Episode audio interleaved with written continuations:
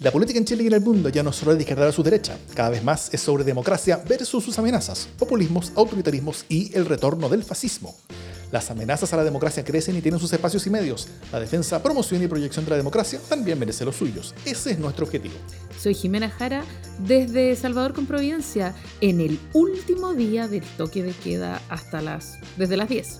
Y yo soy Davor Mimisa, desde Plaza Italia, donde hay tensa calma a horas de recobrar, como dice Jime, un par de horas adicionales de la noche, con las que al menos yo todavía no sé exactamente qué haré. Estoy como un niño en juguetería antes de Navidad. Esto es democracia en LSD. ¿Cómo estás, Jimejara? Muy bien, pero así, muy bien. Les quiero contar eh, a ti, Davor, y a quienes nos escuchan en vivo, dos experiencias que se me olvidó contarles antes, una de ellas, eh, entonces como que se acumularon. Mira, fíjate que el día del el día de las votaciones de la de esas masivas votaciones de la consulta ciudadana eh, de unidad constituyente, eh, fui a votar y estaba conversando con gente que me había encontrado, por supuesto, y de repente pasó un sujeto misterioso y me dijo, te reconocí por la voz LSD. o Cronopio Austral, no sé, pero y, un fan. y shum, desapareció y fue como, ¡ah! es una estela de, de, misterio, así como el hombre misterioso. ¿Y no supiste quién era? No, lo viste? No, no, no, O sea, lo vi, lo vi, ¿cachai? Como, pero lo vi, acordémonos que andábamos todos con mascarilla, entonces como que... ¿Quién fue el hombre que abordó Jimena Jara en el local de votación? Lo semi-vi. No, no, no, yo estaba conversando, él se acercó y me dijo, te reconocí por la voz. ¿Cachai? Democracia en el SD o Cronoposter. No sé qué de las cosas dijo, pero era como obvio que era el podcast. Y fue como ¡shum! Y se alejó. Entonces, misterioso hombre del liceo de aplicación. Muchas gracias porque fue muy gracioso y fue y además me animó en un día en que era todo era tan porque digamos los ánimos andaban súper caldeados andaba todo el mundo peleado con todo el mundo ¿cachai? después uno conversaba con alguien así que fue una buena cosa ya. Esa es la primera experiencia que quiero contarle ligada a democracia en ya. Y la segunda ocurrió el jueves pasado cuando me invitaron a una clase eh, a una clase era un diplomado de Comunicación Política de la Universidad Adolfo Ibáñez. Eh, y aquí, yo, aquí entre nos, entre, entre nos, yo dije, era sobre vocerías, ¿ah? entonces dije, oh, qué entretenido y choro, pero así como que en mi fuero interno, juraba que me iba a encontrar con el guatón de Gasco, pues, ¿cachai? Como que ese tipo de... y no, pues nada que ver, me presenta la, la profesora que me había invitado, y, y uno de, una de las personas que estaban ahí eh, puso en el chat, porque era por Zoom, puso como democracia en el SD y un corazón. Y me sentí en casa, el Adolfo Ibáñez, gallo. Así que estoy muy contenta porque eh, eh, siento que, que, es rico que haya gente escuchando y tal. Eso. Sí. yo, bueno, yo, yo, te conté, Jimmy, que, que, hace un tiempo fue en, el, en, en, en la apertura de de esta sucursal nueva del Honesto Mike que se acaba de, armar, que se acaba de abrir en las tardes hace un par de semanas. Fui así como el segundo día en el que estuvo abierta la cosa, estaba sentado en la mesa y en la mesa al lado la gente se, se, se para y pregunta, eh, ¿tú eres Davor? Te escucho en Democracia en el SD, me encanta mucho, muchas gracias por, por, lo que hacen también. Tenemos fans, Jimé, en la calle y estamos muy agradecidos y muy emocionados. Así que si alguno de ustedes nos ve en la calle... Háblenos. Eh, por favor. Pues ser que alguien nos escucha. No, pero ha, ha sido una linda experiencia. Dos lindas experiencias. Siempre, siempre es muy lindo, sí. Bueno, vamos a partir con, notas, con noticias de la casa, como estamos hablando de nosotros. Eh, estamos en un nuevo mes, vamos a empezar ahora. Nosotros estamos grabando esto el 31 de agosto, las últimas horas de agosto. Eh, pero ya, ya comienza septiembre, entonces eso significa que se viene en los próximos días un nuevo LSD sin censura. Eh, esto es el capítulo mensual que le damos como agradecimiento en forma exclusiva a nuestros aportantes, que nos ayudan mes a mes a poder hacer más y mejores podcasts. Eh, y a pagar las cuentas de, de, esta cuestión de los hosting y de los software que usamos para que, para que esta cosa se escuche más o menos bien. Em, eh, y premios de concurso cuando lo hacemos y también los proyectos futuros de, los cuales tenemos varios. Entonces, eh, quienes quieren incorporarse este mes, es la fecha perfecta porque van a recibir rápidamente el LSD sin censura del mes de septiembre. ¿Y qué tipo de cosas hacemos en los LSD sin censura, Jimé, por ejemplo? ¿De qué tipo de cosas vamos a estar hablando cuando lo grabemos en los próximos días? Es que normalmente lo que ocurre es que contamos aquellas cosas que no pudimos contar. O sea, como que lo que no se vio en Democracia en LSD se ve en el Sin Censura, porque mm, como somos un grupo más pequeñito, eh, hay, de alguna manera como el cobijo del secreto. Eh, y, por otro lado, claro, la gracia tiene que, que es un poco más íntimo y tal, así que bien. Claro, porque ahí el lema es lo que se dice en el sin censura se queda en LSD sin censura. Por supuesto. Em, desnudos, preguntan. Nos preguntan en vivo si acaso el LSD sin censura lo hacemos desnudo. Les respondo inmediatamente, sí, lo hacemos desnudo, pero igual no se enteran porque es un audio. bueno, eh, ¿cómo se puede aportar? Fácil. Ingresen a Revenue, que es la plataforma de emprendedores chilenos que usamos para esto, mediante el link que vamos a publicar en las notas del podcast, eh, si nos escuchan, o del video si nos ves, o de los comentarios del live si nos estás viendo mientras grabamos en este mismo momento, en, las transmisiones que nosotros hacemos en YouTube, eh, Facebook y Twitter en forma simultánea. Em, y en ese link mismo tú defines cuánto quieres aportar mensualmente, desde Luca para arriba, y listo. Así te unes al creciente grupo que nos está ayudando todos los meses. Y a todos ustedes que ya son parte de este grupo, muchas, muchas gracias. Dicho eso, si la tinca, vamos a las noticias. Vamos a lo nuestro. Oye, bueno, eh, redoble tambores, no, no es redoble tambores, en verdad es como que cae de Maduro, ni siquiera eh, alcanzamos a pensar mucho porque cayó tan fuerte esto de, vamos a hablar de la lista del pueblo, ¿cómo no? Eh, es uno de nuestros temas favoritos desde que estaban surgiendo, ¿no? Desde que se vislumbraba la, lista del pueblo, eh, estamos hablando. Yo creo, estoy casi Primero como inquietud curiosa, primero como inquietud curiosa, después como interrogante intelectual. O sea, eh, realmente lo, hablamos en serio. ¿De qué está pasando acá? ¿Qué pasó? Trajimos intelectuales, académicos, que, que hablamos de esto, porque en verdad había algo pasando, ¿no es cierto? Pero luego, pero luego eh, esto se ha ido transformando en una especie como de, como de, como de, como de show de morbo, ¿no? Sí, yo creo que eh, al contrario de eso que dice que la historia se repite primero como farsa y de, como, o sea, estamos en, en, este momento, esto es la farsa total, total, total, total, pero em, yo creo que la primera idea, esto se me puse a pensar, cuál es como el derrotero veloz que ha hecho la lista del pueblo, creo que la primera vez que supe de la lista del pueblo fue durante la campaña, evidentemente, de constituyente, cuando hicimos un especial, Davor, eh, de, la franja. Y en esa primera franja le tocó a la lista del pueblo ir en la noche, en esa transmisión, digamos, de la tarde-noche, eh, iban primero. Y entonces hablamos de lo bien que estaba hecha publicitariamente. ¿Te acuerdas? Porque eran distintos territorios y se iban pasando como la pelota de los que luchan, y se mandaban un saludo, un saludo a Tirúa, desde Tirúa, un saludo a no sé dónde. Y, y cada territorio hablaba de los problemas del otro territorio. Claro. O sea, de los suyos y del otro territorio, pero estaba muy bien hecho. Entonces fue muy llamativo y fue como, wow, mira, una franja eh, chiquitita de independientes, pero que tiene un concepto súper heavy, que es que los mismos, que la misma lucha se lucha en todo el territorio. Wow, increíble. Ya después, eh, y también gracias a que hicieron este súper paraguas, eh, todo esto para hablar de Ancalao, por supuesto. hicieron este paraguas y le fue increíble. Era como... Era como lucha de clase interseccional. Claro, y como que esto, o sea, uno veía que eran, pero una tromba. Y también quiero ser justa, ¿cachai? Que había gente eh, dentro de la lista del pueblo súper interesante, había perfiles interesantes, perfiles jóvenes, eh, hay, no, no, había, hay.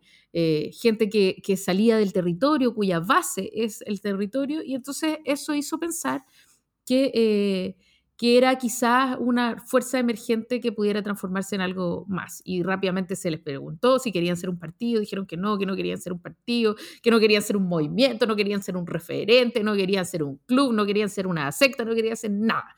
Lo único que querían ser era una lista, ¿cachai? La lista del pueblo. Bueno, eh, entonces también estuvimos acá pensando eh, si era interesante que ellos forzaran las conversaciones, eh, de qué manera era bueno que ellos fueran un poco como antisistemas porque forzaban al sistema, toda suerte de teorías. Eh, y luego rápidamente se empezaron a descolgar algunos y empezaron a, notarse las diferencias adentro. después pasó lo de la lista de cores que conversamos la semana pasada, cuando ya nos dábamos mm. cuenta que esto estaba un poquito funado, la verdad. eh, como que no iba pa mucho para ningún lado. Ah, y, tuvo Cristian Cuevas, como olvidarlo, entre medio. Eh, el, el, candidato levantado con un 40% de abstenciones, más o menos, casi un 50% de abstenciones, eh, que además se autodeclaró candidato, después no, firmó, no juntó las firmas, qué tristeza. Y en ese intertanto entonces surge Ancalao, un buen nombre, porque, porque era un nombre mapuche, eh, se hace, tampoco salió con una consulta ni mucho menos, eh, y tenía que juntar las firmas, juntó las firmas, llegó con una firma como en una caja de zapatos, eh, pero se inscribió. Entonces uno dice, ah, igual le hicieron, en poco tiempo, interesante. Claro. Y, bueno, duró nada, lo que, lo que duran dos peces de hielo en un de rocks, diría Sabina. Y rápidamente el hechizo se deshizo y supimos que han calado, porque además lo supimos de la peor manera, ¿no? Eh, que, había usado un notario fallecido. Bueno, esa, esa para, o sea, de hecho, tenía que juntar 33.000 firmas y de esas 33.000, 23.000 eh, eran de un oxiso. O sea, no eran de un oxiso, sino que eran notariadas, eh, como avaladas por un notario que había fallecido. Que, que habían sido firmadas ante un oxiso. Claro. Ante mí, firmó ante mí. firmó ante mí. la mansa fiesta en el cementerio. Bueno, y luego de eso, que por supuesto se transformara en meme y en, toda suerte de chiste, eh, empieza el Festival de la Querella. Y ese es el momento en el que estamos, el Festival de la Querella. Se querella la hija del notario fallecido eh, en contra de quienes resultan responsables por la falsificación de la firma de su padre. Y se querella eh, han calado contra... Di, di, di, di, Dale. Yo, yo, yo, ahí, porque en esa querella, hay algo muy interesante, porque en esa querella, donde dice, se apropiaron de la identidad de mi padre, ahí dice la ex notaria suplente Saldívar. Eh, esa querella por falsificación de instrumento público y usurpación de identidad ¿ah? de, de, Patricio Saldívar. Entonces, eh, esto es un momento donde uno hace, donde, donde, donde, intenta hacer como este meme, ¿cachai? Del tipo que no sabe qué botón apretar. ¿a ¿ah? ¿Cuál de los dos botones? Un botón dice confiar en Ancalao y el otro botón dice confiar en un notario. ¿ah? Y, es como, como, como que tú no sabes qué, botón apretar y estás como sudando. Eh, porque, de hecho, confiar en, en, ese candidato a presidente, Ancalao, que falsificó firmas eh, de notario, versus confiar en el notario que validó la falsificación de la firma de un expresidente. ¿No es cierto? O sea, porque, porque, porque ojo, que, que, que este candidato, Ancalao, ya había sido acusado de haber falsificado firmas en otra cosa, en una cosa inmobiliaria anterior, y, y esta notaria, esta notaria suplente, está querellada hoy día por el caso de falsificación de firmas de Eduardo Frei Ruiz Tagle. Hermoso. No, es, es, tremendo, es tremendo. Hermoso. Eh, Claro, una polera que diga la falsificación de firmas, eh, un antecedente importante para la República de Chile. Pero eh, bueno, lo cierto es que se, querella, pero lo más increíble es cuando se abre la querella, porque eh, hace unos pocos días lo entrevistaron a Ancalao y Ancalao dijo que él estaba buscando a los responsables, que no había tenido respuesta de quienes habían reunido firmas para su campaña, así como que está, dio a entender que estaba súper despistado, que estaba tratando de saber qué había pasado. Eh, y entonces, eh, como que entre 10.000 cosas que dijo que no sabía quién era, que lo estaban buscando, cuando hoy día lo que salió era que en verdad era súper cercano, o sea, era del círculo más cercano, salió del círculo más cercano, así que tampoco es como que tanta búsqueda. Uno llama al mejor amigo y le dice, oye, ¿qué onda? Tu notario. Eh, y, esta cita que yo guardé me parece hermosa. Eh, acabamos de descubrir que el esposo de la notaria que reemplazó al notario fallecido es abogado de gente de la UDI y el presidente del CERVEL es del mismo partido. ¿Ah? ¿Cachai? Todo, todo calza, apoyo. Todo calza apoyo. O sea, es otra notaría, ¿cachai? El esposo de la notaria, que un abogado, ha defendido alguna vez a alguien UDI. Y sabemos que la UDI es eh, parte también del CERVEL. No, no, no, y es parte del CERVEL, ¿cachai? Como todos los partidos, como no hay cuoteo en el CERVEL. Entonces, eso vendría a explicar por qué le inventaron esta cuestión de las firmas falsas, ¿no? Eh, increíble, todo calza apoyo. Todo bueno, Pero además, yo no quisiera eh, no hablar del, del Vladi. El Vladi es como la persona que fue Iván Vladimir Rojas, si no me equivoco, eh, que vendría siendo como el padrastro de la polola del amigo de Ancalao, una cosa así, ¿no? Eh, que, había salido de la cana como ayer, así como en julio. Mira, él, sí, Eh, él, él, eh, eh, Dale, había dale, sido- cuenta el él- prontuario. Sí. El, el- el- el papá de la polola del amigo Lancalao estaba en la cárcel, ¿ya? Después de haber sido pillado como literalmente miembro de una banda de asaltantes, ¿ya? Y, y, y no, y banda con nombre. La Los banda, fantasmas. Los, los fantasmas. Maravilloso. Hasta, hasta ahora ya, o sea, esta historia ya está increíble. Vladimir Rojas Fernández, alias el Vladi, que fue condenado a 770 724 días de presidio por ser cómplice de un robo con intimidación y autor de delitos de, delitos de asociación ilícita, robo por sorpresa y hurto simple. Como ya llevaba 820 días en prisión preventiva, más de dos años, casi tres años en prisión preventiva, eh, apenas fue condenado, sale de la cárcel, porque la condena era menor que lo que ya estaba preso, sale de la cárcel el 7 de julio de este año, ahora recién salió de, de la cárcel el 7 de julio. Y, y a fines de julio le asegura a Ancalao que tenía una movida en una notaría, donde le podía agilizar la el cuento de las firmas. Ancalao ¿Qué le es pasa... agilizar? Esto de Agilizar. agilizar es increíble, ¿ah? No, es, es, es, es- el verbo activo de esta wea. Es una cosa increíble. Eh, Ancalao le pasa tres palos en efectivo, sin boleta, sin registro, sin nada, para que claro. le agilice las firmas. ¿ah? Y un par de semanas después, supuestamente, le pasa a Ancalao una caja con, con las firmas que necesitaba, con las 24.000 firmas que, que tenía, de las cuales 23.000 eran, eran mulas firmadas por un, eh, firmas ante un notario muerto. Eh, y, y, y esto no es que se haya descubierto por la investigación, sino que esto es lo que el mismo Ancalao ha reconocido. O sea, Ancalao reconoció esta cuestión de que le pagó tres palos, sin boletas, sin nada, a un expresidiario para que Porque le sí, se agilizara, los pasó. para Se que los le pasó. agilizara los trámites. Es increíble. Y él lo reconoce porque supuestamente eso ayuda a su causa legal. O sea, así en cacao está. O sea, yo, yo, yo, o sea, ¿se puede caer más bajo que esto?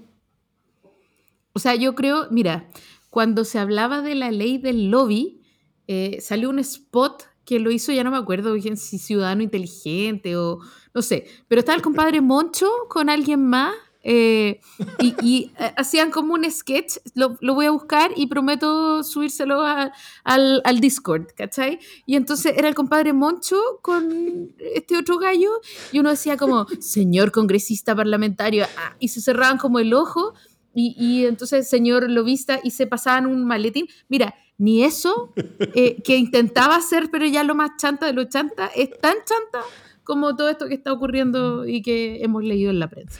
Como, como, como dicen acá en los comentarios en vivo, eh, plot twist, se descubre que los tres palos eran billetes de Monopoly. como lo que falta de esta wea para que ya sea aún más hermoso. Claro, billetes robados, marcados de un, de un cajero automático, ¿cachai? Todo puede ocurrir. Eh, pero es increíble porque además, insisto, no era como alguien que le recomendó, sino que era como el papá del, del cumpa, ¿cachai?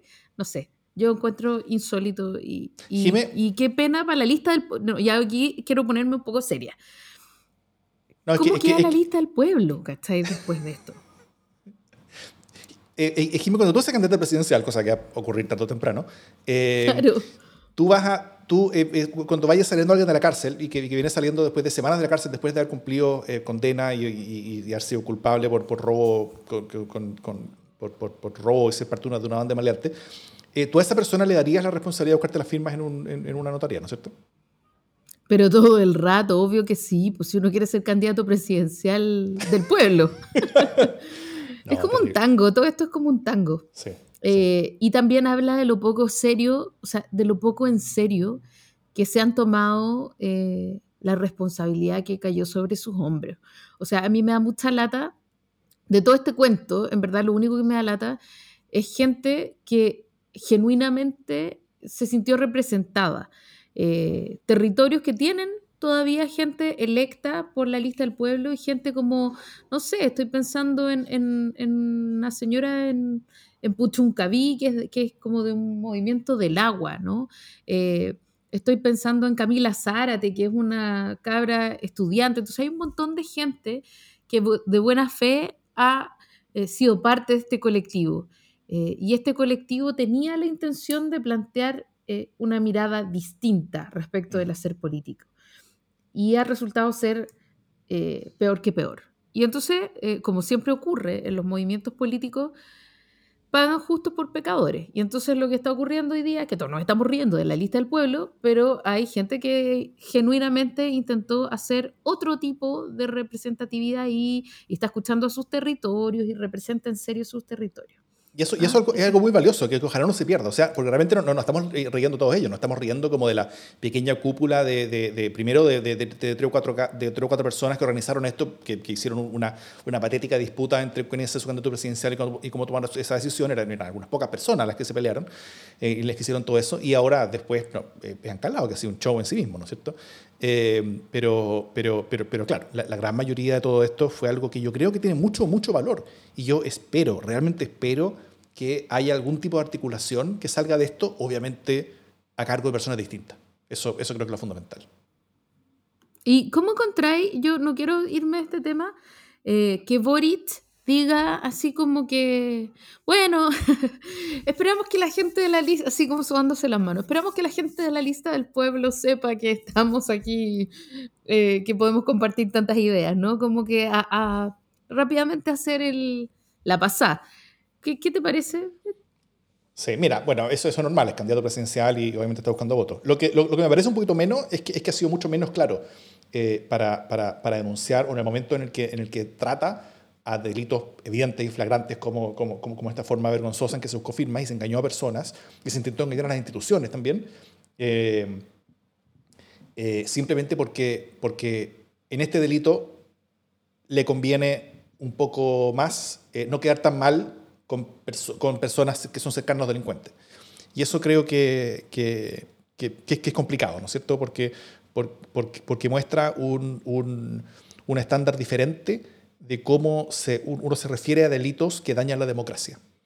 Eh, uno, uno puede efectivamente decir que no, que, que, estos delitos fueron mucho más graves que estos otros, eso, eso, eso, eso, eso, eso todo es súper válido, pero, pero no referirse al menos con, con, con claridad con respecto a qué es lo que pasó, y cuáles son las consecuencias de lo que ocurre y cuál es la gravedad de las cosas que ocurren, eh, eso, ahí, ahí, yo creo que, que, que Boric eh, retrocedió un par de espacios en, en, en, en el, el, tablero de juego de, de, defensa de la democracia.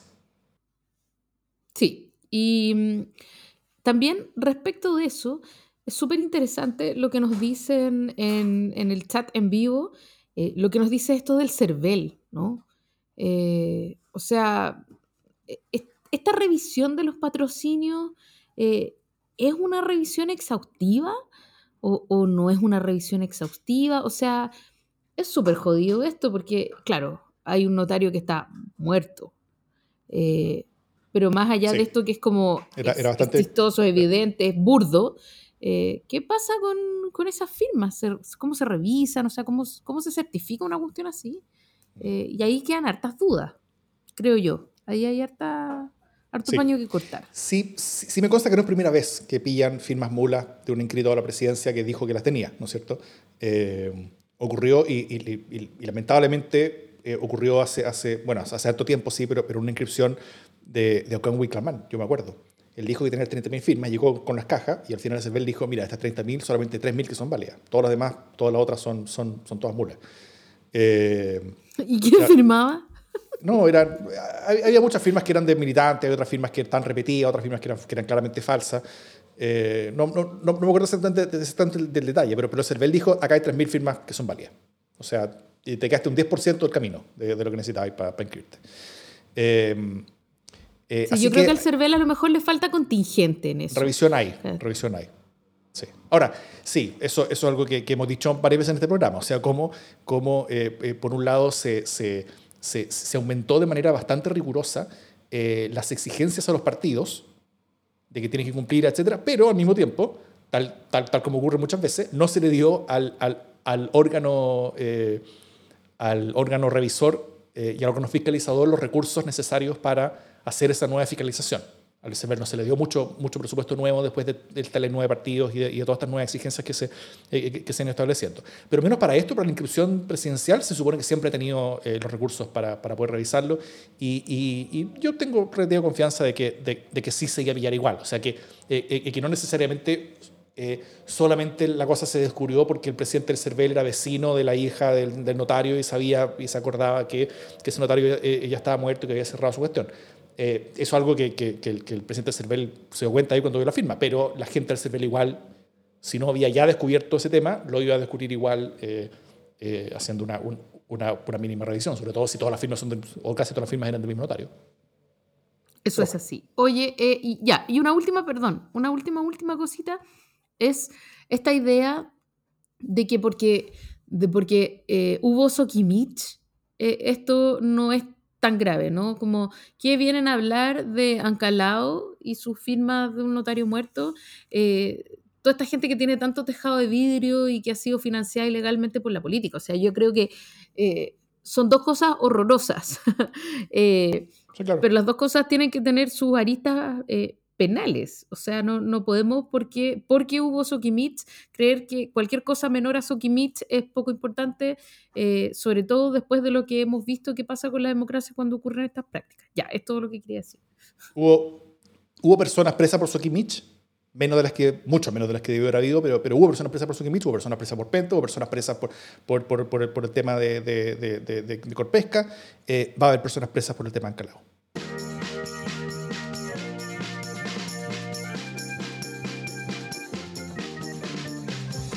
Oye, Jimé, hablando de futuras personas presas, eh, Vitacura.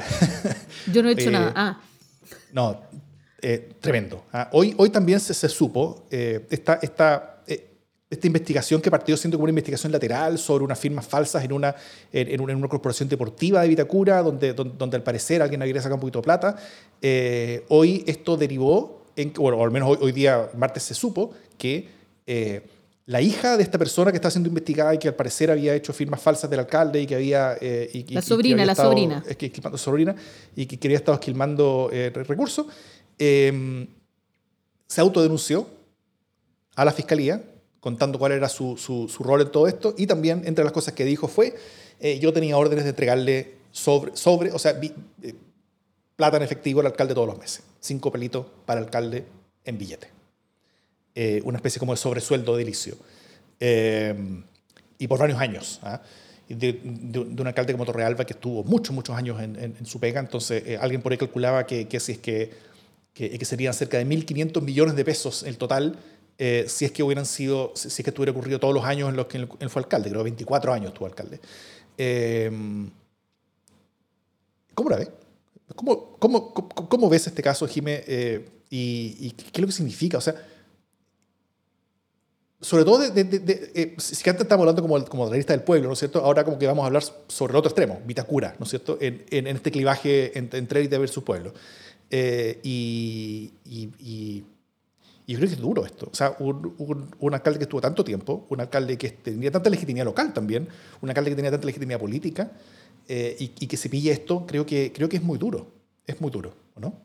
Y es de una ordinariedad, o sea, de verdad, solo comparable a ir a pedirle a un gallo recién desencanado que te, que te busque un notario. O sea, de verdad no, no, no hay mucha distinción en las formas, ¿no? Esto de pasarle un, o sea, cinco palos en, así como por mano, eh, y más encima, obviamente, ella se autodenuncia al día siguiente que sale la denuncia, ¿no? No, no, no, es mágico, no es eso lo que abre los fuegos. Evidentemente, hay ahí Em, la, nueva alcaldesa, que es Bópoli, abre esta, este tema, esta caja de Pandora, eh, se, va rápidamente a hacer eh, las diligencias a la casa de Fuente Alba y de este señor Domínguez, si no me equivoco, que es el, este funcionario de confianza que, que además eh, dirigía una fundación Vita.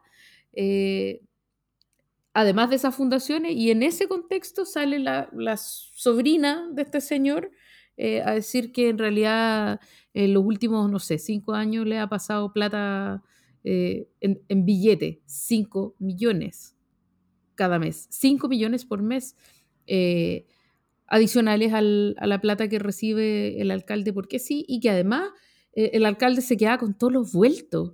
O sea que si había la semana de la chilenidad, eh, se queda como con todas las platas que se quedan de la caja chica, ¿no? Porque hay, básicamente por supuesto caja chica de cinco palos y cuando sobra un palo había que entregárselo al alcalde en efectivo. Y en efectivo. ¿cachai? O sea, no era un valevista, no era, no era de vuelta al, al, a gestión de recursos, no sé. Es eh, eh, increíble, el director de administración. Y entonces había una trenza ahí bien, bien ruda. Eh, que, que, no sé qué ocurrirá, me cuesta pensar cómo pensará la gente de Vitacura que eligió al tronco Torrealba durante años y años y años y años. Y también me, cuesta pensar cómo los funcionarios municipales, digamos, de, de, de, los otros círculos que probablemente no estaban enterados de esto o que miraban esto ocurrir así como resignados, ¿cómo se sentirán con todo esto? Eh, porque en el fondo tenía esta idea de ser eh, un municipio con plata, un municipio en el que ocurren cosas buenas y, y de ser eficiente. Eh, bueno, es, fácil ser eficiente cuando tenéis plata, by the way, pero eh, salió como con buena fama, entre comillas, y, prácticamente saliendo le pillan todas estas cosas. Entonces, como yo, yo creo que hay una sensación de mucho desengaño eh, y, que, claro, uno se ríe mucho de, esa risa nerviosa, pero en verdad es espantoso. Sí, pues. Ahí, ahí acá está la la, pregunta y cuestionamiento con respecto a, eh, a, cuál va a ser la reacción finalmente de, la ciudadanía, ¿no es cierto? Porque hasta ahora, en, eh, con, los casos generalmente de, corrupción, la, la, reacción es de rabia y las reacciones de, de que, que, se habían todos y, todo eso. Pero, pero hay reacciones que, que pueden ser peores. O sea, la, la, reacción de, ¿seré yo el único hueón que lo está robando? Esa es aún peor. Esa es aún más destructiva para la sociedad. Y, esa es justamente la que, la que se ha dado en otras instituciones, como el ejército, carabineros, donde, donde ya hay, culturas pervasivas de corrupción internos que son, que son, que son, que son gigantescas y enormes. Eh, y, lo complicado es que eso también empieza a ocurrir eh, en, en, en, en, otros aparatos del Estado. O sea, porque si esto ya se nos desfoca, es re difícil volver a, volver a encauzar una, una institucionalidad que ya está completamente corrupta. Eh, porque, porque, se hasta, porque se hasta en Es como como, ¿dónde no? ¿Cachai? Y, y, y, y no hay límites, pasa en todas partes. Eh, el, el, el, alcalde limpio de Petrusquén va a ver la noticia en Vitacura y va a decir, seré huevón. Eh, Pero con respeto. Claro. Eh, y, realmente eso, eso es algo que me, que, que, me, que me aterra un poco como posible consecuencia de todo esto. O sea, Finalmente, San Ramón no es tan distinto de Vitacura, pero a mí lo que me sorprende muchísimo más es que eh, habiéndose pasado tantas leyes de probidad, siendo tema, cayendo tanta gente en los últimos años, ¿cómo no cambiaste de, conducta en el, mientras podías? ¿no? Es como lo mismo que me sorprende de la gente que no pagó las contribuciones. O sea, amigo, si no pagaste contribuciones, si no hiciste recepción municipal eh, porque no quería pagar las contribuciones, hazlo ayer. O sea, si salieron las noticias, va corriendo y que, que te que te regularicen el, asunto. No puedo creer que todavía haya gente que ve estas cuestiones pasar en, el, eh, en las noticias y, cree que no le va a pasar. No, no, pero no se van a enterar que yo no hice la recepción municipal. No, no se van a enterar que yo sigo eh, recibiendo plata en un sobre. O sea, esta cuestión, a lo mejor tú puedes decir, bueno, esto, esto pasó hasta hace, no sé, cinco años, seis años. Mm. Pero ¿cómo sigue pasando hasta hoy día? Con todo lo que hay en las noticias y cómo eh, saben ya las élites políticas que es mucho más difícil ocultar estos actos de corrupción. O sea, a mí me sorprende eh, la omnipotencia de, de la gente que cree que nunca les va a tocar a ellos que es una especie como alienación al final, o sea, están alienados, como que, claro, eh, eh, piensa que no, que los demás son distintos, yo, yo, yo acá estoy bien, estoy protegido, o sea, loco, Vitacura está protegido, no, no, no, no, hay, no, no existe eso. Em, y,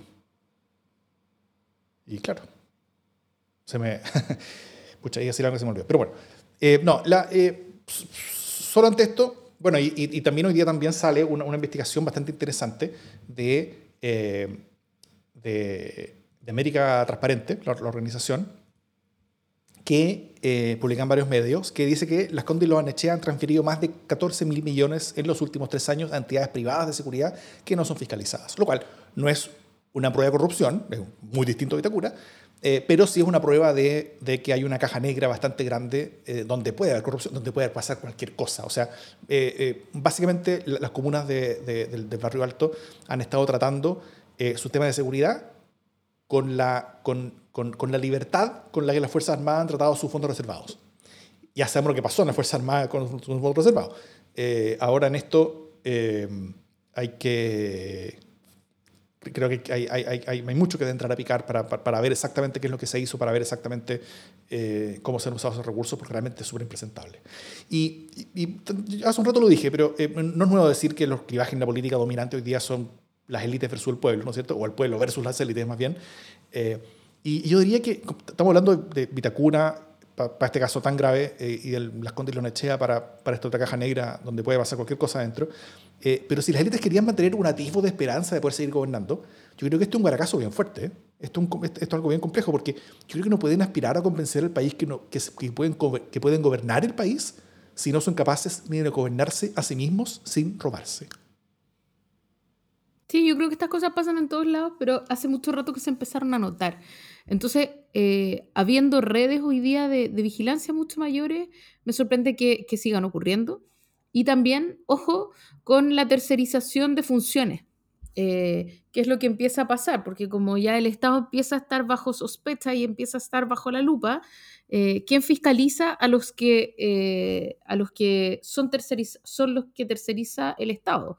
O sea, ¿quién fiscaliza a la empresa de seguridad que es privada y que tiene un contrato, pero, pero que no sabéis cómo, cómo opera eh, dentro de esto, estas cajas negras, que tampoco son exactamente fundaciones, esta cosa de la corporación Vita o la fundación Vita, ¿cómo operan eh, de manera de irse pasando presupuestos y, cómo se auditan? Eh, en fin, creo que eso es súper importante conversar, porque es evidente que ya no alcanza con las leyes de probidad y transparencia para el Estado sino que vamos a tener que ir eh, pensando en otros cuerpos intermedios con estatus más híbridos, como estas fundaciones de derecho público que normalmente son menos fiscalizadas, pero que parece que ahí también está quedando la tole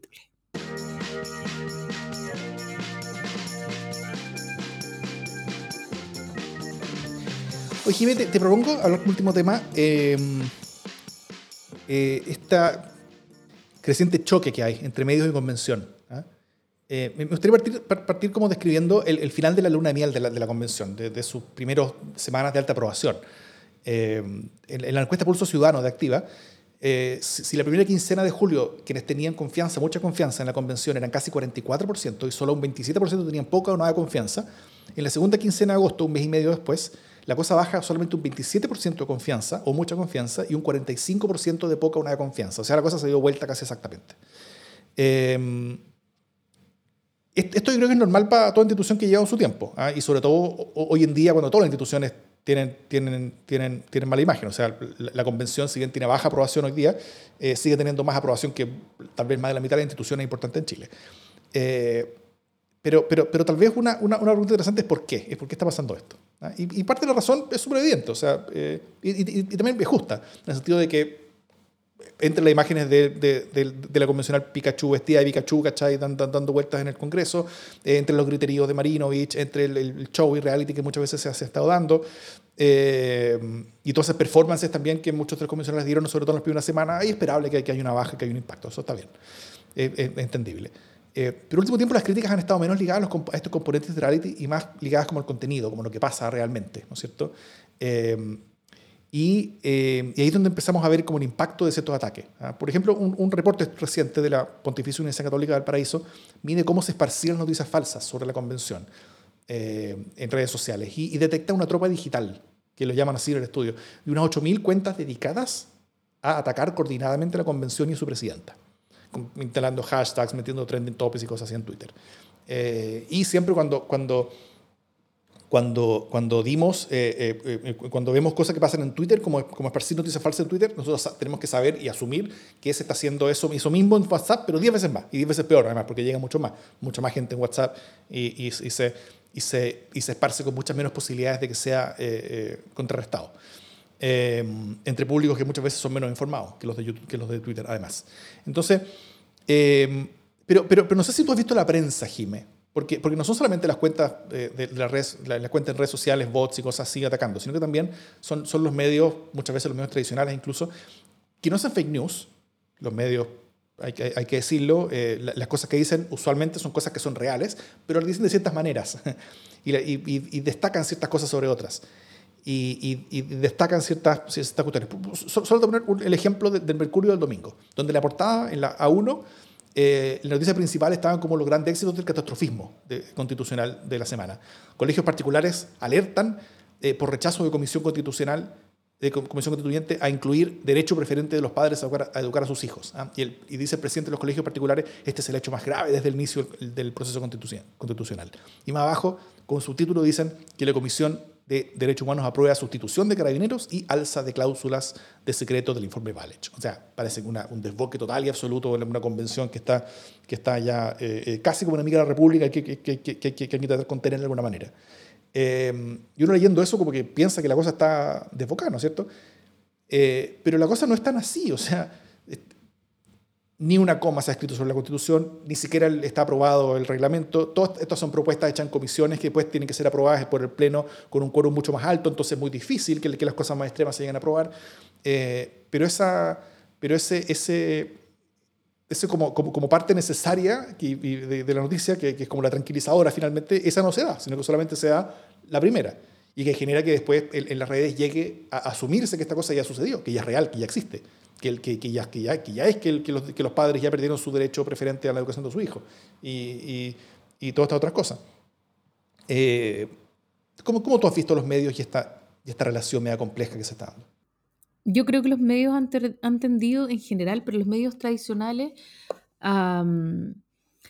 a sobrevalorar aquellos aspectos que son eh, que son suntuarios, ¿no? O sea, ¿qué sabemos de la convención? Que Tere Marinovich no le gusta que, eh, que eh, Elisa Loncón hable mapudungún o que la Machi Linconao eh, hable mapudungún. Eh, sabe, sabemos que se habla a veces en otras lenguas y que, y que hemos discutido sobre si es pertinente o no es pertinente. Está bien la discusión, pero eh, sabemos que eh, se produjo una pelea por si decía República de Chile o no decía República de Chile, una cuestión total y absolutamente secundaria. Entonces, eh, como se hace titular, finalmente parece que la convención no quiere hablar de la República de Chile. Eh, ojo, que queremos terminar con la República de Chile. La bandera, el escudo, las negritas, puras tonteras, ¿te fijáis? Esas son las cosas en las que se va poniendo el foco. Los almuerzos, las platas, quieren plata, las asignaciones. Eso fue una cuestión que se cubrió súper seriamente, ¿no? Las asignaciones, eh, eh dónde almorzaban, eh, etcétera. Pero, pero otras cosas eh, empiezan a ser también como, de alguna manera, el show de la convención, ¿no? Eh, cómo esta convención hace show con distintas cosas. Bueno, es cierto que hay convencionales que han ayudado en eso, pero también es cierto que la mayoría de la convención está trabajando súper seriamente y que eh, a pesar del poco tiempo que llevan trabajando, ya tienen casi listo un reglamento eh, que debería estar listo a fines de septiembre.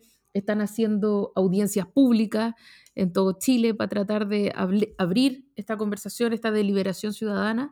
Eh, y hay un esfuerzo genuino por encontrar nuevas maneras de llegar a acuerdos, que por supuesto son problemáticas. Eh, y claro, en ese, en ese contexto han surgido eh, medios que además han sido largamente recomendados por la gente que está en la convención, como la neta, eh, observatorios constitucionales y etcétera, que están tratando de informar permanentemente y de manera veraz, sin caricaturas, eh, lo que está ocurriendo. Y lo otro que me surge es recomendar nuevamente la ultra, ¿no?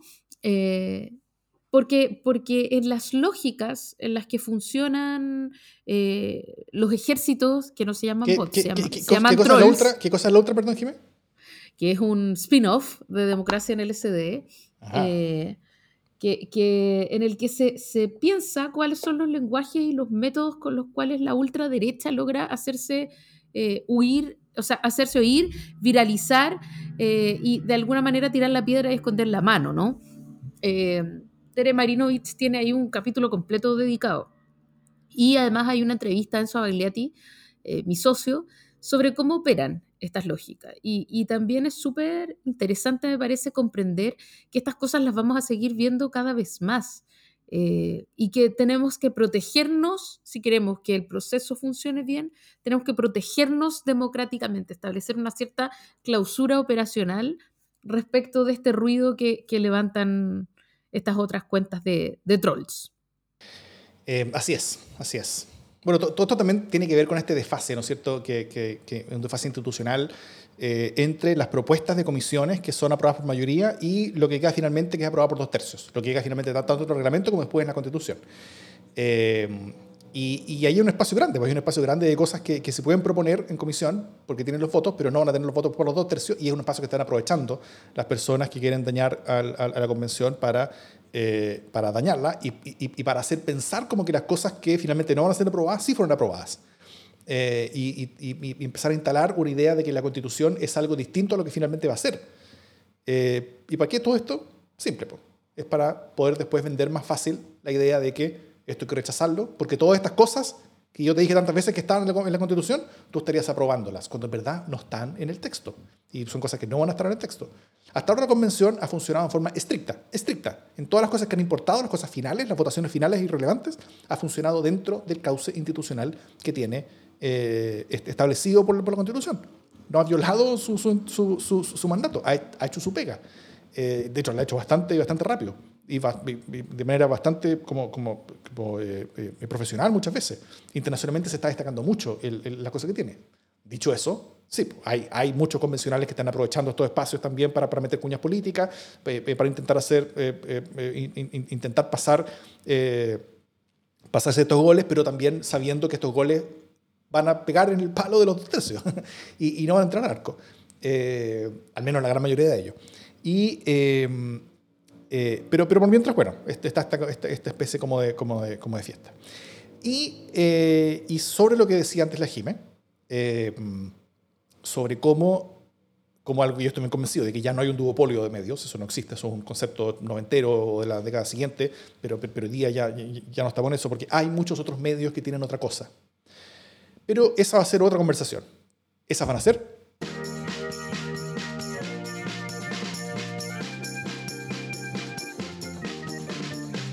las buenas noticias. ¿Qué buena noticia tienes, Jiménez Jara? Tú ya sabes cuál es yo. No, no, no, te juro que la tengo en la punta de la lengua. La tenía y se me olvidó. Pero así, esta vez es de verdad que se me olvidó lo que te iba a decir. Así que, por favor, parte mientras yo trato de, recuperarme de mi pequeño mm. aneurisma. Bueno, simplemente seguir lo que estaba diciendo antes, eh, en, el sentido de que las. Eh, eh, finalmente, todos estos ataques a la convención, ataques tanto, tanto deshonestos y y, completamente deshonestos eh, y arteros, como, como son las noticias falsas, los bots, los trolls, etc. Eh, y también los ataques desde las sociedades de grupos interesados, que, que se pueden ver en los titulares de, de, algunos diarios, por ejemplo. Eh, eso, es algo que hace la sociedad, ¿no es cierto? Son sectores de la sociedad que están empujando en cierta dirección. Y es precisamente la responsabilidad de la sociedad en empujar en la dirección contraria. Y la sociedad está empujando también, está haciendo, está haciendo cosas. Eh, y, hay, y, hay, muchos medios, todos nuevos, que están haciendo una pega realmente increíble. Quiero destacar solamente algunos.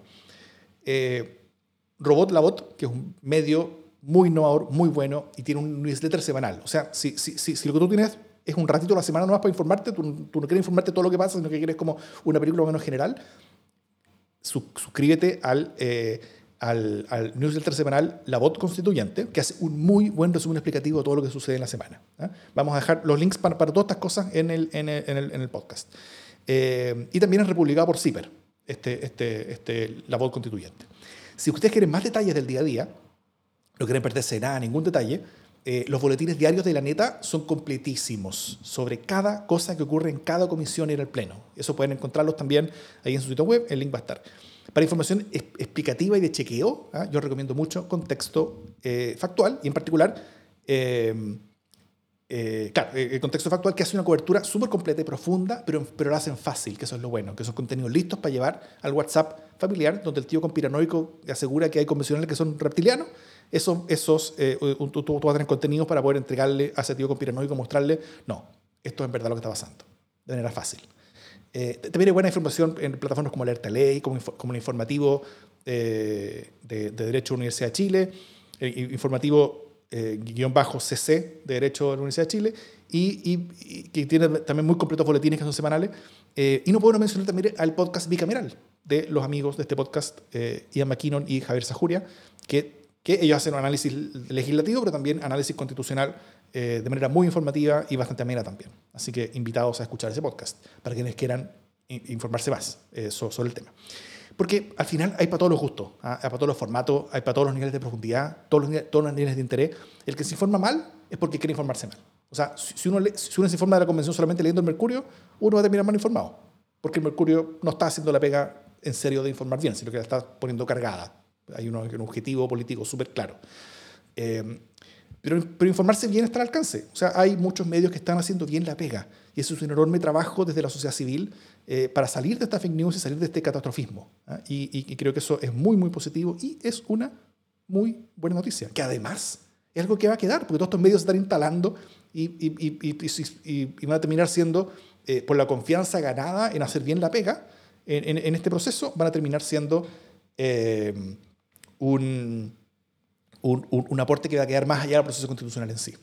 Ya acá nos, no, no, nos recomiendan también, momento constituyente también es un, es un es una buena forma de, de, de, estar informado sobre qué es lo que ocurre.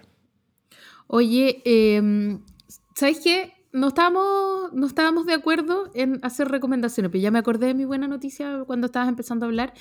Eh, tiene que ver con eh, un tema internacional, que es que el 26 de septiembre son las elecciones en Alemania que eh, ponen las elecciones parlamentarias que van a poner fin a la era Merkel porque ella eh, decidió, Angela Merkel, eh, no repostularse y por lo tanto la, la, pelea está buena, es interesante, yo la he venido siguiendo hace rato.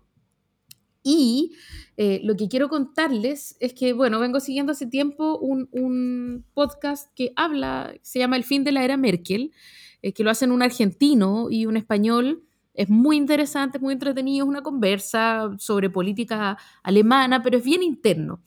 Pero ellos tuvieron su propio spin-off eh, de la era Merkel que se llama Merkel, la canciller de las crisis, eh, cuyo primer episodio salió el jueves de la semana pasada o el miércoles de la semana pasada, eh, y es un primer episodio no bueno, maravilloso, espectacular, de verdad. O sea, eh, quedé asombrada no solo de la calidad de, lo entretenido que era, sino que de los recursos narrativos que se usan en un podcast. Eh, estoy hablando de, formas de contar historias, o sea, se usan todos los recursos del storytelling, eh, es altamente informativo, son como tres o cuatro episodios y además está doblado del, o sea, como hay partes, hay declaraciones que están dobladas del, del, alemán al español, y por lo tanto, quienes quieran saber eh, un poco qué es lo que se despide, les recomiendo eh, desde la comunicación política, desde la narrativa eh, y desde el storytelling, Merkel, la canciller de las crisis que está en Spotify y etcétera. Eso. Muy bien. Dicho todo eso, esto es democracia en LSD.